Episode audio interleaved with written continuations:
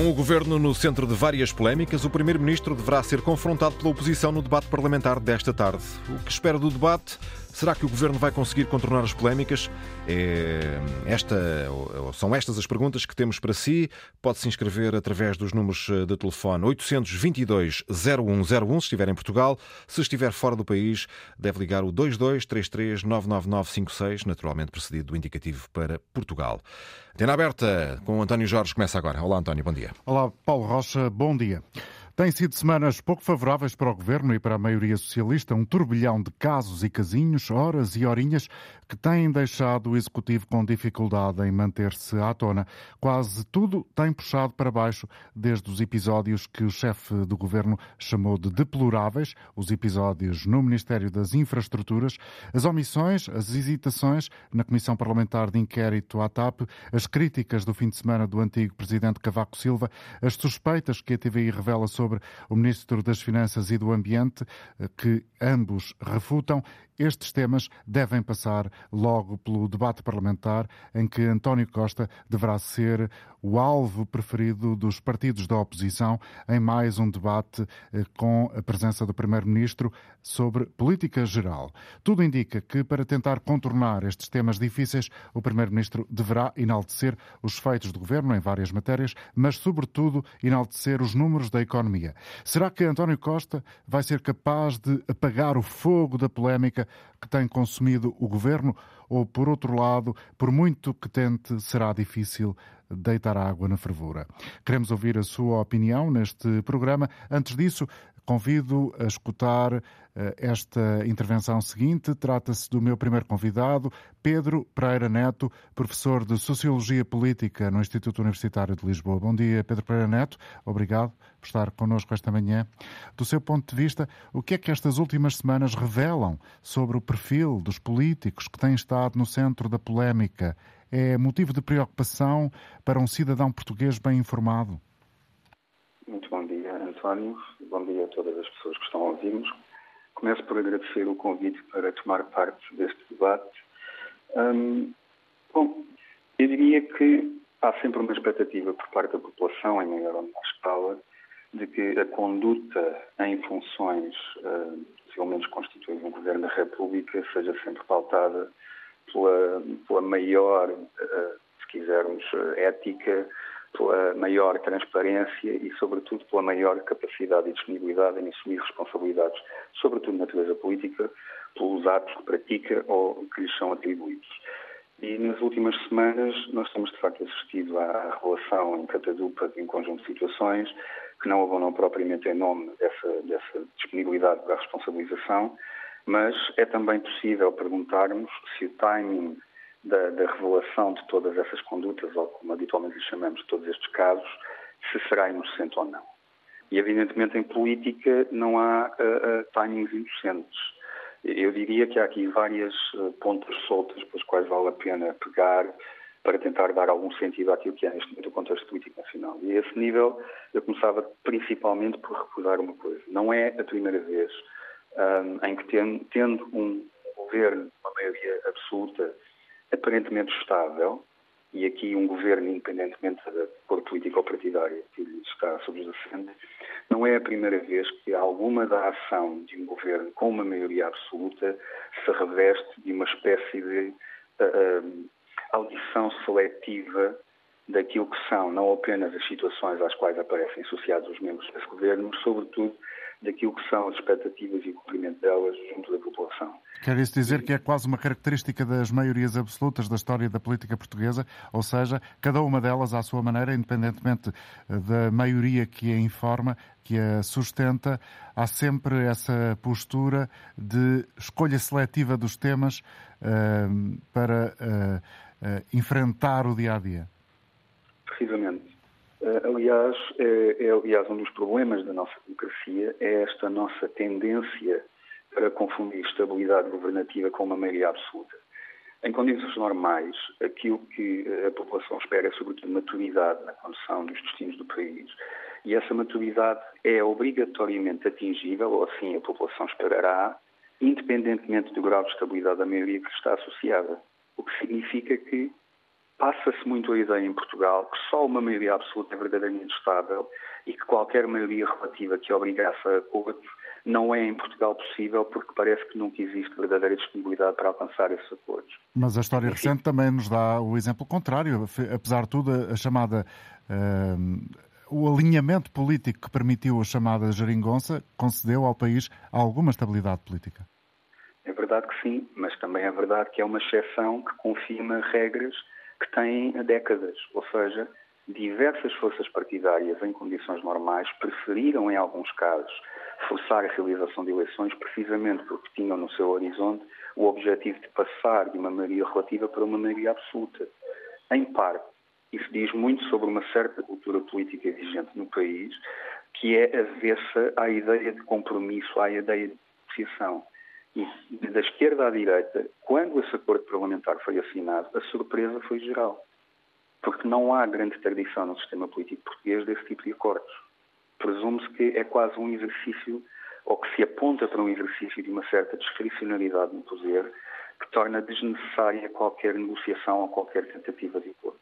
Hum. Mas eu, entretanto, desviei, julgo eu, eh, do seu pensamento inicial, Pedro Pereira Neto, a propósito das chamadas pontas soltas que vale a pena uh, agarrar para se perceber o contexto político em que estamos nesta altura. Esta é uma delas. Uh, especificamente no que diz respeito a maiorias absolutas do PS, há também, infelizmente, um histórico de que quanto mais absoluta ou estável for a maioria, menor vai ser a disponibilidade até para, se, para apresentar explicações ou explicações que de alguma forma de facto vinculem ou exponham as e os representantes políticos de governos socialistas. Não é a primeira vez que isto acontece.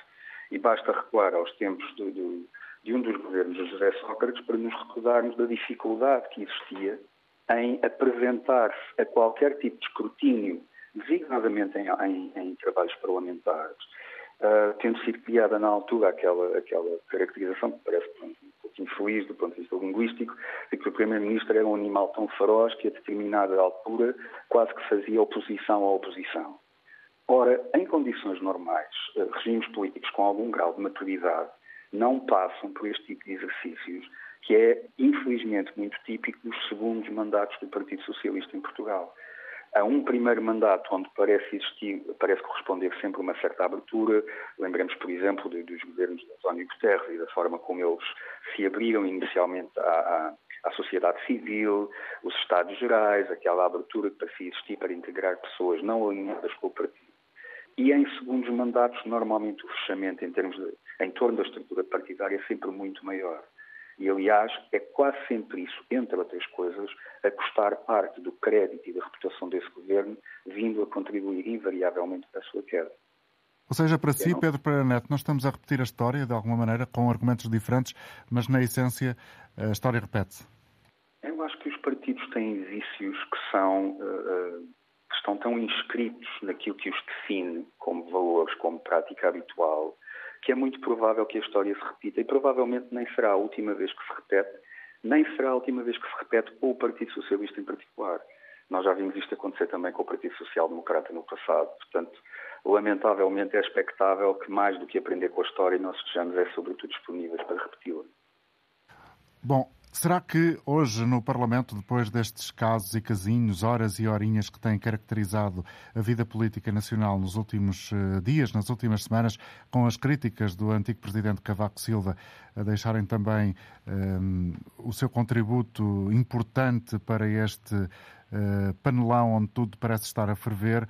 Será que hoje no Parlamento António Costa, onde vai ser uh, olhos nos olhos confrontado, tudo indica que sim, pelos partidos da oposição, vai ele também virar, como Pedro Pereira Neto aqui lembrou, um animal feroz a fazer oposição à oposição?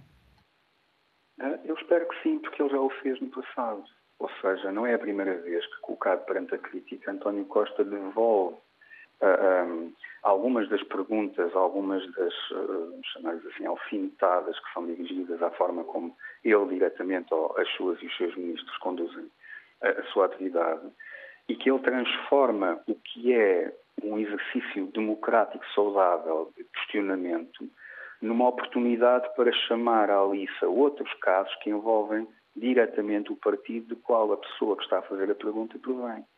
Não é a primeira vez que o faz, não é propriamente um momento muito feliz da atividade política em Portugal quando isso acontece, e sendo já uma imagem de marca de António Costa, não, não especificamente como Primeiro-Ministro, mas como, como agente político experiente que é, uh, eu não espero diferente desse ponto de vista. Aliás, aquilo a que eu, a que eu calculo que assistiremos uh, durante o dia de hoje é a uma sucessão de, de, algumas estratégias discursivas pensadas muito ou para desviar ou para recentrar o debate ele próprio, não, tanto, não tanto oferecendo uh, explicações ou respostas diretas, mas tentando encontrar formas hábeis, e linguisticamente António Costa é muito bom a fazê-lo, de não oferecer uma resposta ou negar sequer, em parte, uh, o sentido que a pergunta ela própria pode ter, deslegitimando não apenas a pergunta, mas quem a faz, quando a coloca.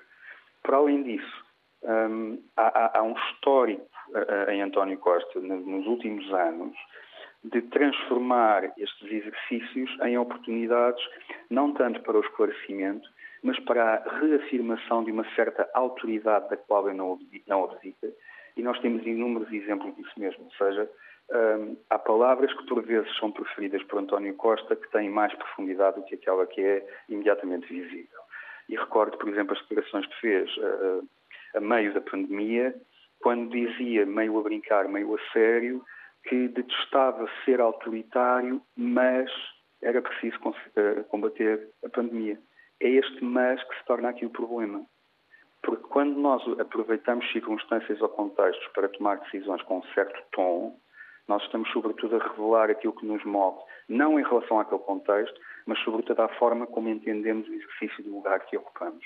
Uhum. Simultaneamente, uh, e, e, em particular quanto à intervenção do, do ex-presidente Cavaco Silva, era importante recordarmos que a sua atividade, que pós-último mandato seria, nas palavras do próprio, de não ser um elemento estabilizador, e estou a reportar-me a declarações que foram postadas em 2016, Ora, Cavaco Silva tem escolhido timings muito concretos para ser exatamente isso. Ou seja, não é um agente político que pareça estar confortável com o facto de não ser ativo ou de não ser relevante. A gestão do tempo dessas intervenções também não é inocente e creio que, desse ponto de vista, eh, e parodiando aqui um bocadinho com, com, as palavras e com a situação se me é permitido, era importante que o ex-presidente Cavaco Silva quisesse também ele terminar eh, aquilo que é a sua história no sistema político português com alguma dignidade. E, honestamente, a forma como se sente ainda necessário num partido cuja liderança está longe de parecer sólida, e internamente o PSD já deu conta de, de, disso mesmo, de não sentir que seja necessariamente Luís Montenegro a solução para alcançar o poder, a verdade é que parece que há sempre esta necessidade de revisitar uma certa parentalidade política histórica de que a principal figura nas últimas décadas é inevitavelmente Aníbal Cavaco Silva. Pedro Pereira Neto, muito obrigado pela sua colaboração e também pela sua leitura sobre o estado atual da política e que, de alguma forma, antecipa o cenário muito provável de logo à tarde no debate com o Primeiro-Ministro, o professor de Sociologia Política no Instituto Universitário de Lisboa. Cumprimento também um outro convidado desta emissão, está comigo também ao telefone, Pedro Mazeda Gil. Bom dia. É professor na Faculdade de Economia da Universidade do Porto e é consultor no Centro de Competências em Planeamento, Política e Perspectiva na Administração Pública. Pedro Mazeda Gil, bom dia. Já sabemos dia. Eh, que o, o Primeiro-Ministro, muito provavelmente, é pelo menos essa a leitura que boa parte da imprensa está a fazer, eh, vai acenar, sobretudo, perante os casos que a oposição lhe trouxer, e são os casos que já aqui foram apresentados por Pedro Pereira Neto, vai assinar sobretudo com os números da economia e talvez com a ideia de que a percepção da crise económica é maior do que a sensação real da crise no bolso de cada um, e aqui estou a parafrasear um artigo do Expresso desta manhã. O Pedro Mazeda Gil também tem esta noção para uma primeira apreciação e uma primeira intervenção. É isto que, que António Costa irá fazer do seu ponto de vista? E tem aderência, tem uh, respaldo na realidade?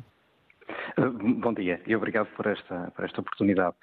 Bem, parece-me natural que, que o Sr. Primeiro-Ministro dirija a conversa para, para, esse, para esse aspecto, da, da aparente boa conjuntura atual, mas a, a, conjuntura atual é, é, claramente complexa. Há bons, há bons indicadores, nós sabemos, soubemos as notícias recentes de, do, do, crescimento do PIB, enfim, acima 2,4% no primeiro trimestre. 2,5%, penso que sim. sim. Uh, no, prime, no, primeiro trimestre de 2023 é um, um, número bastante bom, até porque, sobretudo, resulta, e assim, enfim, essa a taxa de variação molda, mas que resulta de uma variação em cadeia, portanto, uma variação face ao trimestre anterior também muito forte, de 1,6%. Sim, uh, e, e de isto... acordo, deixe-me só, desculpe interromper, claro, mas só para dar aqui um dado, isto de acordo com uma estimativa rápida do INE, uh, há, no final de abril, um dinamismo muito significativo de, do lado das, exp, das exportações Sim. e o turismo, como parece ser claro para qualquer português que circule de norte a sul, é um dos, assume um dos principais papéis. Exatamente, e aí começa um, a complexidade do quadro. É? Enfim, devemos enfatizar isto, mas devemos enfatizar também o facto deste bom desempenho do PIB apenas significar que continua a trajetória de abrandamento face a 2022, mas a menor ritmo do que de certa forma estava esperado. Mas, por outro lado, é grandemente sustentado uh, nas exportações e dentro das exportações a componente, componente turismo. E nós sabemos que o turismo tem, do ponto de vista de, de, de, impacto na estrutura económica, características muito, muito particulares. Enfim, podemos voltar a esse ponto daqui a uns instantes. Outros aspectos que confundem o, aqui o quadro. Por um lado, a taxa de inflação continua alta, mas também claramente em redução. Uh, na verdade, como esperado, era inteiramente esperado que as taxas de variação homólogas do IPC fossem reduzindo progressivamente, sobretudo ao entrarmos em 2023 e, portanto, enfim, o Sr. Ministro das Finanças falou... Fala em meses consecutivos de 3, à volta, abaixo dos 3%. Ao chegarmos ao final do ano... Isso, tem alguma validade? Um, tudo aponta para que, que, teremos esse tipo de magnitudes, uh, certamente. Se continuar a dinâmica, a dinâmica atual, neste momento ainda temos algumas rubricas com valores particularmente elevados, por exemplo, os alimentares não transformados ainda estão acima dos 14%, mas também claramente em desaceleração, e depois temos a componente energética não apenas em desaceleração, mas sim em queda eh, efetiva. Eh, portanto, enfim, se não houver surpresas, nomeadamente do contexto externo, eh, entretanto... Quando o Pedro Mazeda Gil diz queda significativa de, de, do lado energético de, do, do, problema, estamos a falar dos combustíveis e da eletricidade?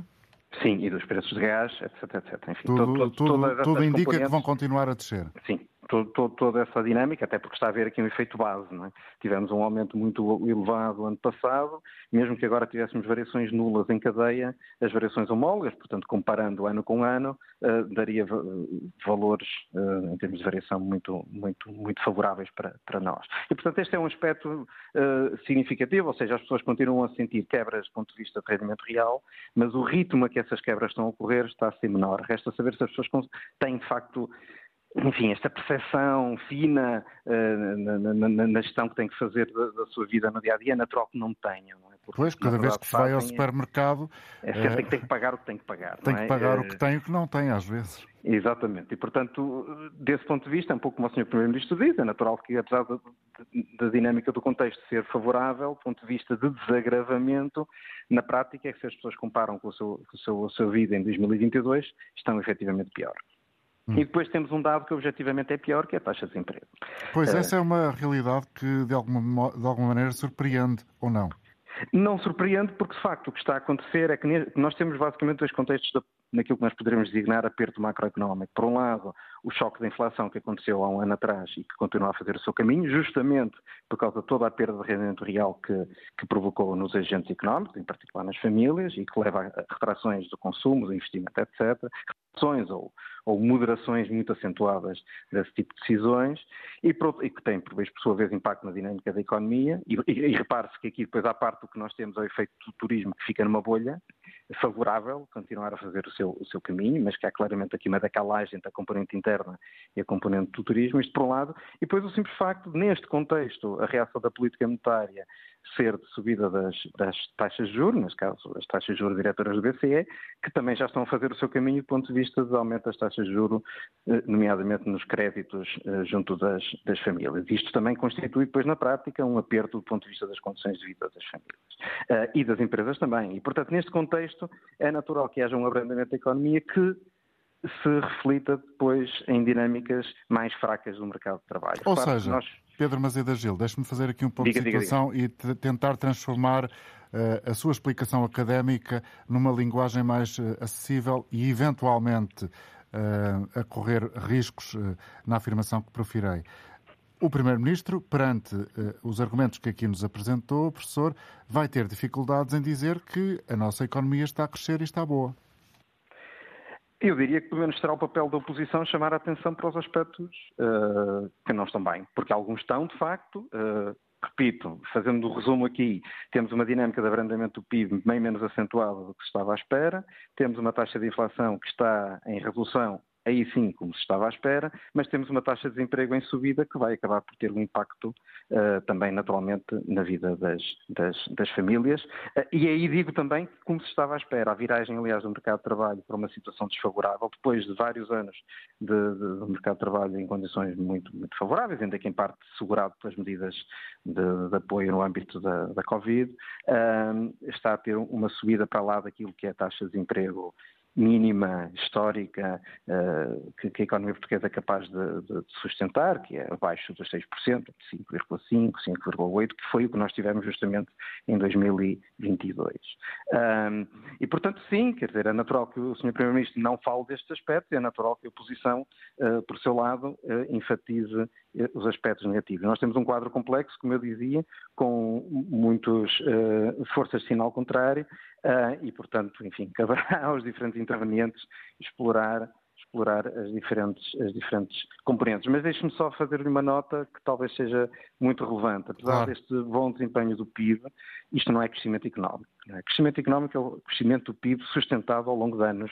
Uh, não se trata de termos, de facto, um bom desempenho de crescimento económico, porque num trimestre o PIB cresce várias vezes acima da média da zona do euro, ainda por cima comparando com números particularmente baixas. E isto é obviamente bom, não, não, não há. Não, não, não, não, não, não vamos, obviamente, dizer contrariar. que não, mas eh, de facto isto não é uma trajetória de crescimento económico. E os desafios estruturais da economia portuguesa permanecem todos.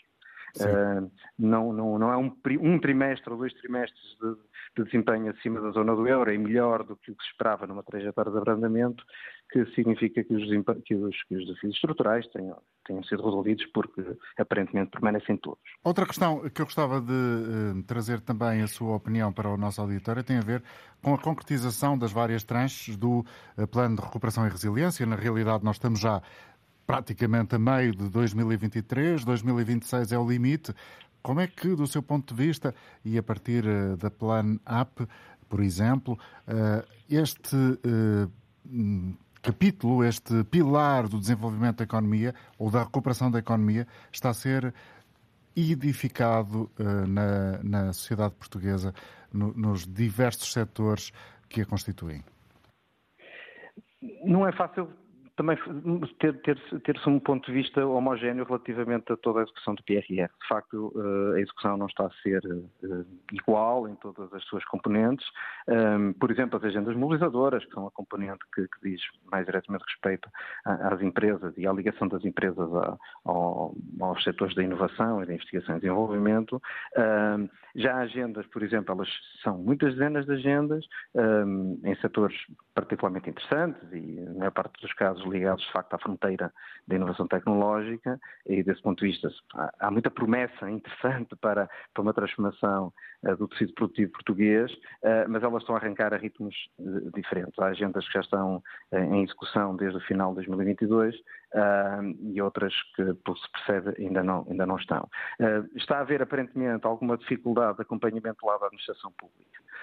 as entidades que, do lado da administração, tem que fazer o acompanhamento desta iniciativa, que é uma iniciativa gigante do ponto de vista do número de intervenientes, uh, teve alguma dificuldade, alguma demora, digamos assim, em se reorganizar internamente, dentro das diferentes agendas que nos seus diferentes papéis têm que fazer o acompanhamento da implementação do BRR e, e pelo que percebemos só agora é que as coisas estão a começar a, a, a estar em condições para ser operacionalizadas, o que significa que houve conjuntos de empresas eh, nas agendas mobilizadoras que tiveram que avançar e já receberam alguns adiantamentos até do lado do, do governo português uh, ou do Estado português, uh, mas que não têm guidelines uh, ainda do ponto de vista de, sistema de incentivos para perceber como fazer a execução, como fazer o reporte, como fazer depois a monitorização dos indicadores de execução, etc, etc. Mas enfim, mas estamos na expectativa de que, um, enfim, de agora para a frente, um, a administração seja capaz de fazer um bom acompanhamento das agendas e, portanto, isso também ajuda os intervenientes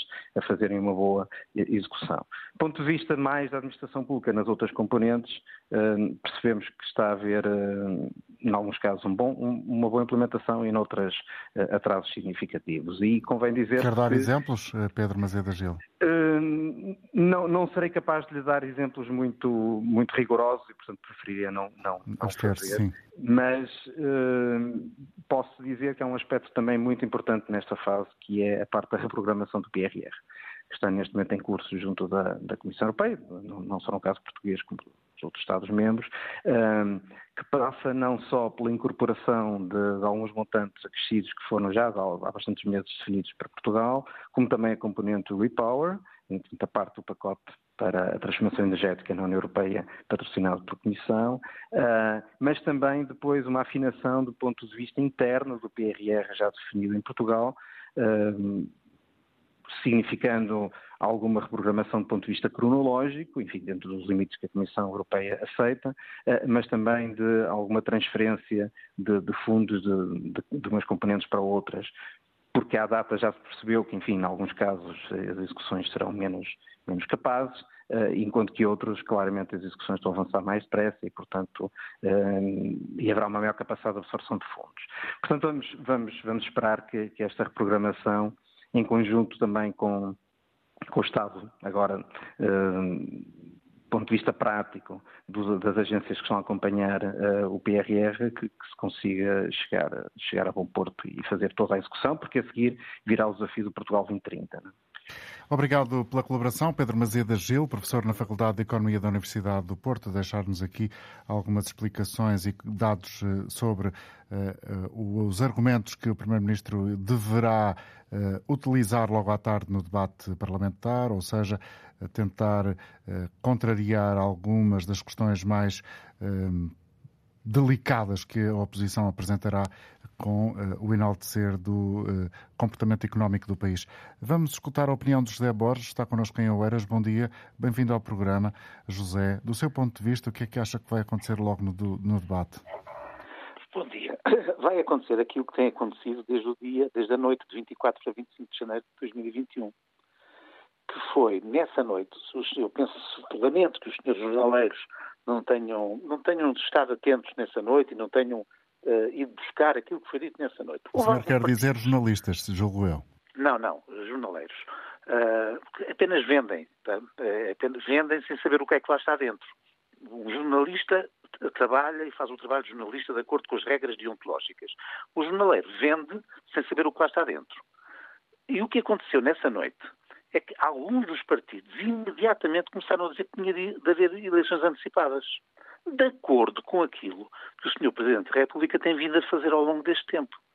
É exatamente aquilo que é feito pelo Presidente da República e que agora vem ter aquelas muletas do Sr. Silva de Boliqueime, do, do Sr. Montenegro, os outros não tanto, para além do, do, do Partido Chega, andam, os outros sabem perfeitamente o que está a passar-se. Mas a realidade é que está a haver um ataque brutal à ação do governo. E, atenção, diga-se já, nunca desde 25 de abril de 1975, eu, eu já votava nessa altura, nunca votei no Partido Socialista, nenhum uh, candidato do Partido Socialista, seja ao que fosse.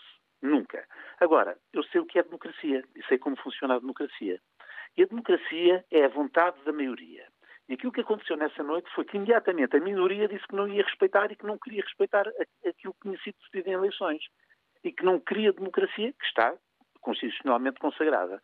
Portanto, o que está a passar-se não é mais do que o ataque combinado com o Sr. Presidente da República, como é óbvio, que é aquele que quer ficar na história como aquele que mandou uma maioria absoluta abaixo, está a ser feito desde essa noite. Com, ainda por cima, com o Sr. Montenegro de má memória para quem se lembra do que foi a ação do governo em que ele eh, tinha um papel importante. Portanto, mais nada do que isso vai acontecer hoje, vai acontecer amanhã e vai acontecer depois, até o seu Presidente da República dissolver a Assembleia da República, que é o que vai acontecer, e nós sabemos que isso vai acontecer, toda a gente sabe que vai acontecer, mas ninguém tem coragem de dizer que aquilo que o seu Presidente da República está a fazer é um ataque brutal à democracia, à Constituição e a violar o juramento que ele fez no dia em que foi empossado. Bom dia. Quero saber se José Almeida, em Lisboa, tem também esta visão. Bom dia para si, José. Bom dia, António Jorge. Uh, antes de, de, de intervir, só queria fazer um reparo com muito respeito que eu tenho por si, porque tenho muito respeito, é que os, dois, uh, os seus dois convidados ocuparam praticamente dois terços do programa, com, com, também com respeito do, do, do, que eles disseram. Agora, talvez o formato devesse ser um bocadinho mais alargado, para poderem os seus convidados normalmente com nível, ao contrário de outro, de outro fórum, uh, participam no programa. Bom, uh, a minha opinião em relação ao que o senhor disse, uh, se calhar ele terá alguma razão, não digo integralmente, mas não discordo muito do que ele disse. Agora, em relação àquilo que o António Jorge perguntou, eu aguardo com expectativa ao debate e espero que seja esclarecedor e uma coisa é a especulação mediática que tem acontecido muito, e o senhor aí tem toda a razão, uh, onde muitos comentadores uh, com uma estratégia bem definida têm como objetivo condicionar a opinião pública das pessoas, e posso referir aqui, não vou dizer nomes, mas vou dizer estações, TBI, eh, CNN Observador e SIC Expresso. Pronto,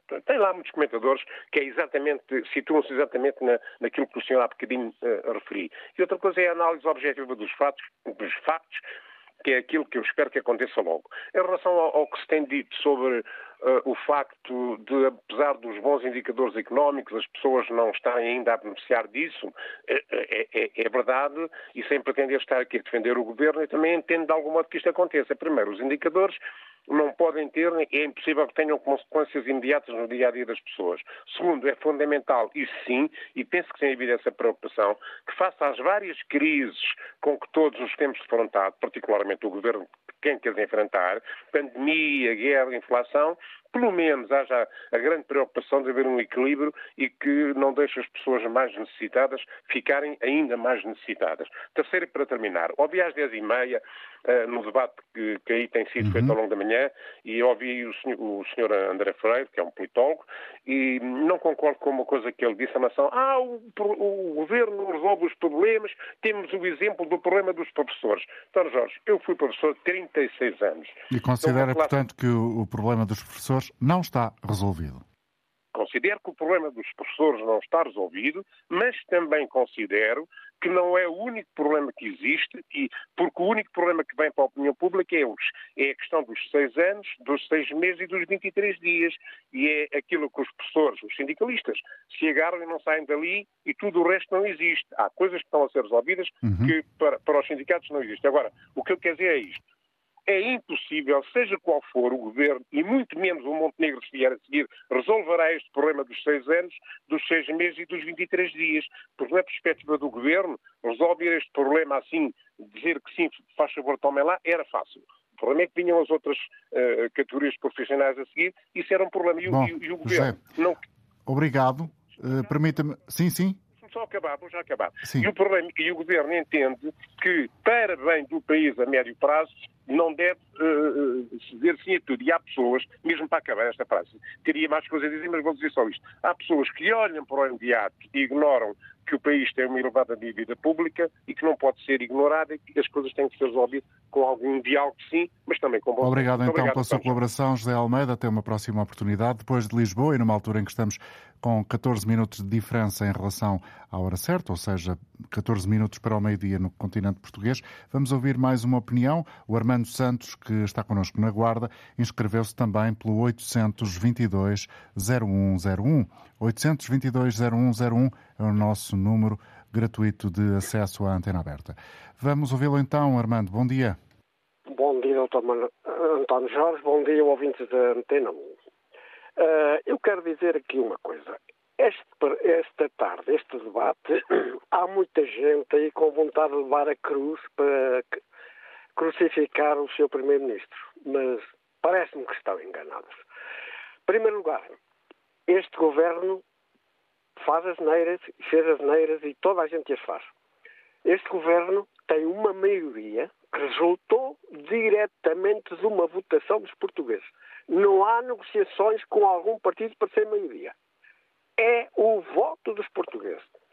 E quando temos um partido principal da oposição que se desloca à Madeira com o seu staff, que põe fora do, da frente do seu partido o presidente, tira-lhe a cadeira e avança um ex-presidente da República para a frente do partido, está tudo dito. Uh, e hoje li a comunicação social é apenas interessado no derrubo do governo. E eu pergunto, esta gente é democrata ou são golpistas? Para, para mim, parece que são a segunda. São golpistas. Uh, e, segundo lugar, as irregularidades que o governo tem praticado não são boas. Mas eu vou lembrar a esse governo que quer, a esse partido que quer à força derrubar o governo, só lembro uma noite em que 10 mil milhões no apagão eletrónico desapareceram para paraísos fiscais. O senhor Passos Coelho e o senhor Montenegro no Parlamento e a senhora Ministra Luís Albuquerque não deram conta. E o senhor Cavaco Silva, neste momento, anda armado. Já destruiu foi o seu partido, que já não tem líder neste momento, a não ser que seja ele. É só um bom dia, muito obrigado. Agora outra opinião, Manuel Saraiva em Lisboa. Bom dia, Manuel. É, muito bom dia. Muito bom dia. É, bem sei que estamos atrasadíssimos e levarei isso em conta, tendo, dizendo que gostei muito de, de, das intervenções dos dois vossos convidados. Foram claras, embora possa não concordar com alguns dos aspectos, mas isso ajuda à discussão.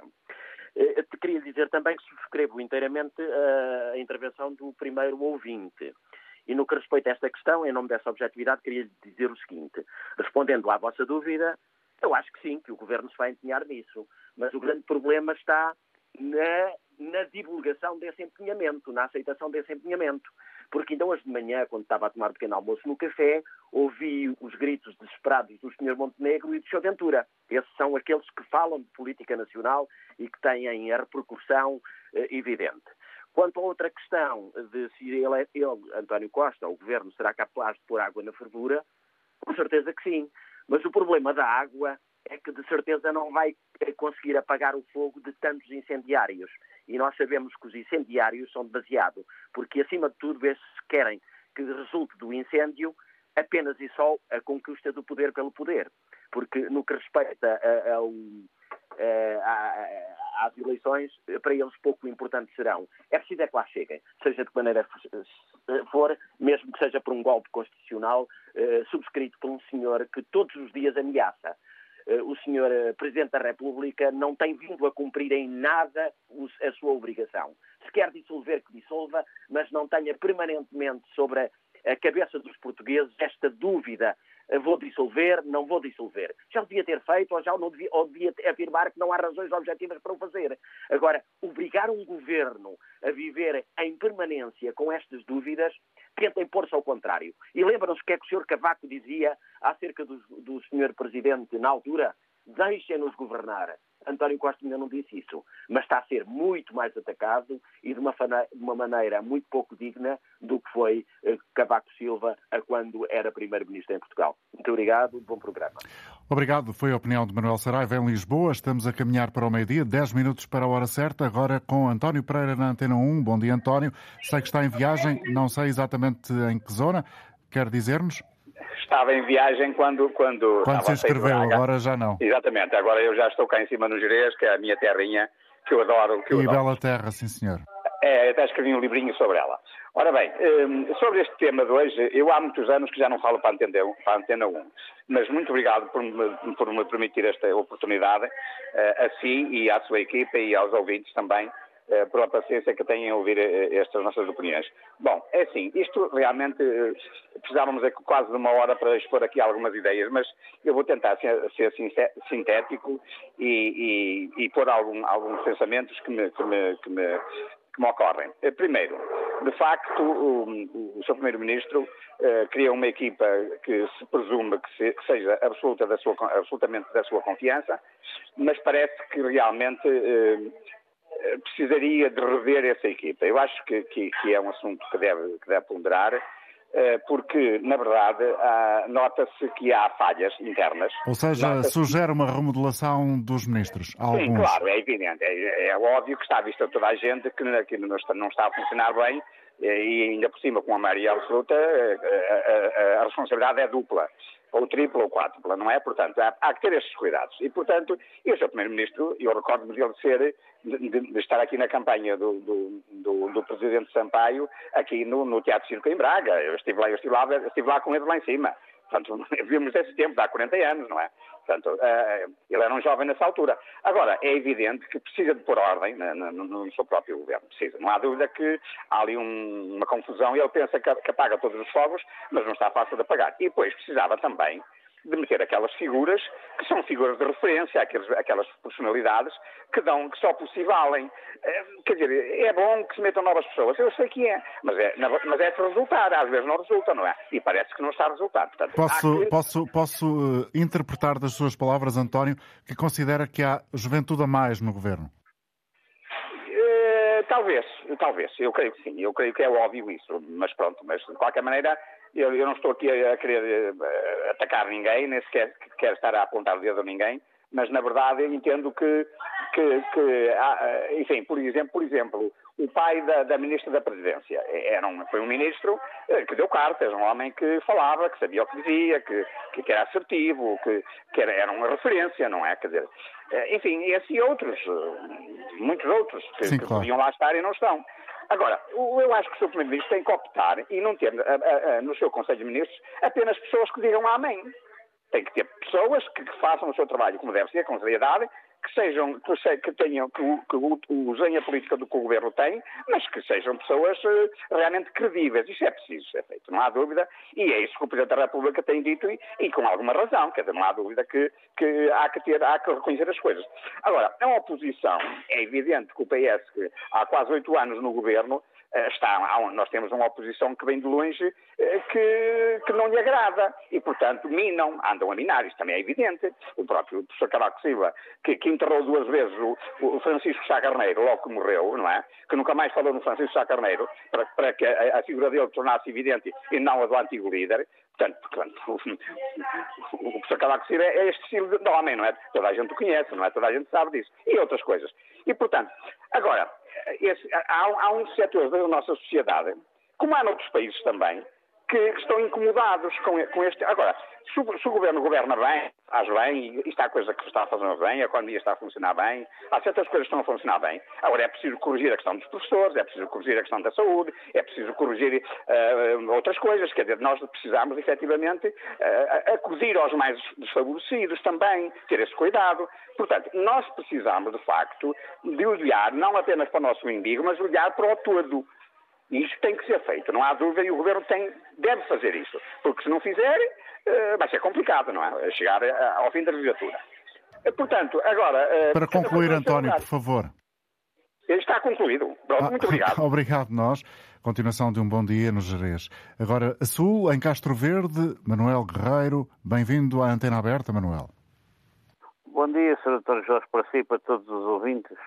Olhe, cá para mim, o futuro do governo depende muito mais da resolução que seja capaz de pôr em prática para resolver os problemas das pessoas do que de intrigas e fofocas, mesmo que as intrigas e fofocas tenham a participação do atual e do antigo Presidente da República. Mesmo que essas Porque... intrigas e fofocas sejam uh, o tema dominante do debate logo à tarde.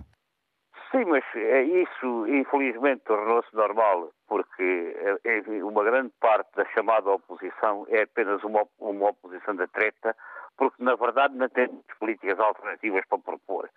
O PSD, o Chega, a Iniciativa Liberal, etc., etc., e o antigo Presidente da República e o atual, querem apenas uma coisa. Querem fazer o mesmo que o Costa está fazendo, querem é mais depressa e mais à bruta. Portanto, não tem alternativas porque aquilo que o Costa está fazendo, não tem permitido que se faça, não é mais pura e simplesmente do que saquear o povo. Isto é, os ricos acumularem enormes fortunas, por isso é que eles dizem que a economia cresce. A economia cresce é dos grandes grupos económicos, da Galp, do Pingo Doce, do continente, dessa gente toda. Essa gente, que a economia deles está crescendo.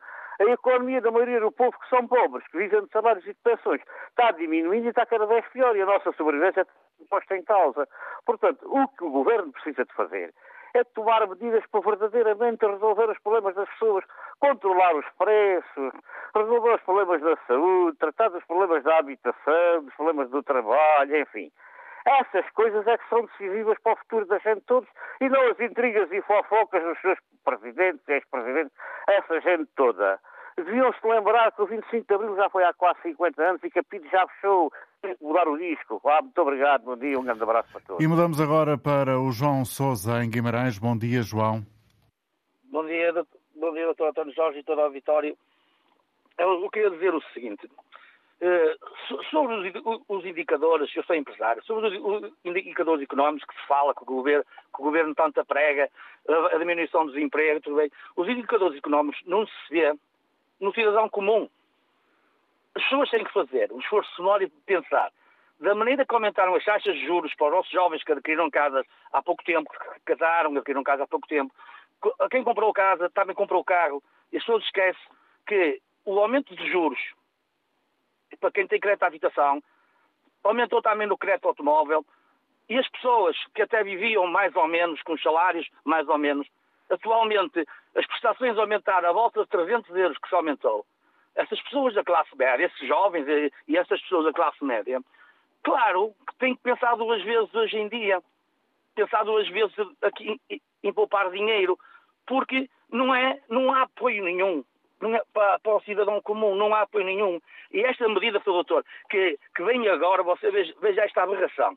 O Governo vai apoiar a, a, taxa de juro, por causa do aumento da taxa de juro, a quem adquiriu crédito à habitação a partir de, de, março de 2023. A partir de março de 2023, as, os taxas de juros já estavam limpadíssimas e quem adquiriu casa é que podia, porque senão não ia adquirir.